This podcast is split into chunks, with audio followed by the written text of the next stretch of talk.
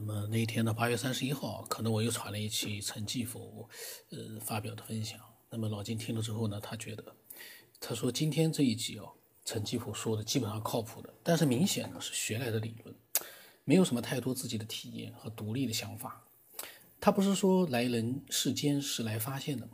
那他应该多分享一些他自己的发现，不要不要掉在别人的概念之中才好。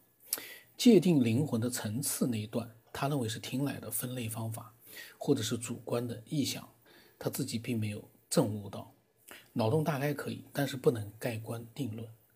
这句话呢，对的，脑洞大开是没问题，但是一定要告诉人家这个是脑洞，这不是在做一个定论。因为确实，陈继福说他自己也从来没有遇到过、看到过各种各样的呃神奇的东西，或者也没有说类似的一些经历。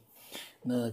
他的这些想法可能是大开脑洞，然后呢，老金说，他说听闻一些东西和用脑过度呢，然后自己的思索和体验不足的话呢，很容易听信轻信一些说法。我说对的，我说如果是自己独立思索出来的，其实也是真实的。对每个人来说呢，呃，陈继甫的很多分享啊比较主观，有点想当然，分析的不够深。不容易被认同，这是我个人的看法了。我在节目里我也讲了，然后呢，我说，而且呢，我说我对于他随口就说很多人见过灵魂这样的话不太接受。这玩意你说很多人见过灵魂 这句话说说很容易啊，我发现很有有一些人啊喜欢就是随口就说出了一些，嗯，根本自己都不知道是不是真的有过这样的一些情况的，那那他就随口说出来。我说要举出一点靠谱的案例呢，就会有点意思了。因为他自己呢，从来没有见过。我说，即便像我，我如果觉得是有，肯定有，但我也不可能来一句说很多人都见过这个东西，你无从说起。虽然你自己觉得肯定有，但是你不能随意的去说很多人都见过这个，你怎么能这么讲呢？然后老金说呢，他呢可能是用脑过度。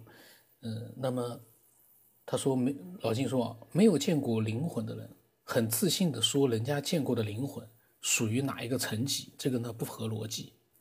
这个呢就像是司马司马某人一样，一定要鉴定谁有特异功能一样，但是他自己也没有特异功能，从来没有过。那这个时候呢，对特异功能的理解啊，就他的意思就是可能是不一样的。呃，我我我当时讲我说，所以呢，表达的方式很重要，不然的话听了就觉得不靠谱。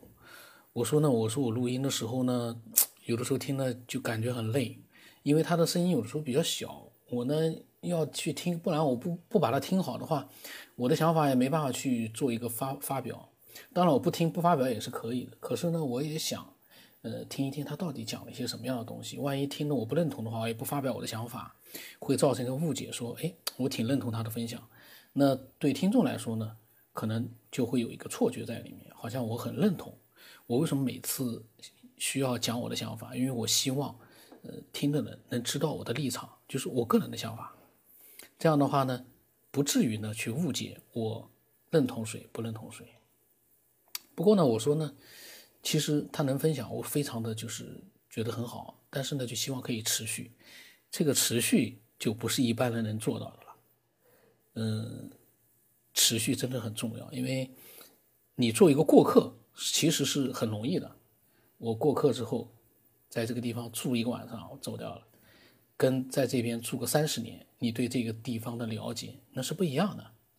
所以呢，其实持续的分享会让我们听众感觉到某一个人的不同的一个细微的或者是比较巨大的一个他的一个变化，因为每个人都是随时在更新自己的，那会有变化的话，我们能够清晰的去感觉到他的那个变化的路线。老金的这个时候呢，他说呢，说你也别打击人家积极性，能用脑，能分享，已经很认真了。对错是无所谓的，各有因缘吧。他说鼓励呢总比打击效果好，那这个是可以肯定的。这个老金的这句话我很认同，因为我也是一直是这么认为的。那么，呃，那天呢就是跟他聊了一回关于陈继否的这个事情。那么这个内容呢是不多，呃，但是呢。我觉得从这个里面呢，也可以看得到老金这个人是很认真的一个人。当他听到了另外的一些听众啊，在分析他所讲的内容的时候，他是非常的认真的去听，然后呢，他也希望呢我能鼓励他。但是呢，这个鼓励我我估计是这样，老金呢怕我呢在节目里面打击到了这个一些，比如说陈继福的一个分享的积极性，因为我呢有不同的想法，我都会直接说出来的。他呢怕陈继福呢就不再分享了，那么他也听不到陈继福更多的关于他的录音的一些意见了。老金呢？他我估计他担心这个，他就希望有很多人来分析一下他所分享的内容。我估计啊是这样，但是呢，呃，陈继峰呢，可能这段时间就没有分享了。那我我在想啊，我觉得如果你听了老金的一些分享，你可能觉得很多是很有道理的。那也有一些呢也有不同的看法，那欢迎你能够把不同的看法分享过来。他欢迎，我也欢迎啊！我就希望能听到一些更多的一些呃不同的见解。那么我的微信号码呢是 b r y s 八不当成八，微信的名字呢是九天以后。今天就到这里吧，今天是比较短，因为老金呢是用文字发表的。那么文字呢就是有一个问题呢，就是短小精悍。你看上去读了很多，但实际上花没花多少时间。那今天呢就先到这里吧。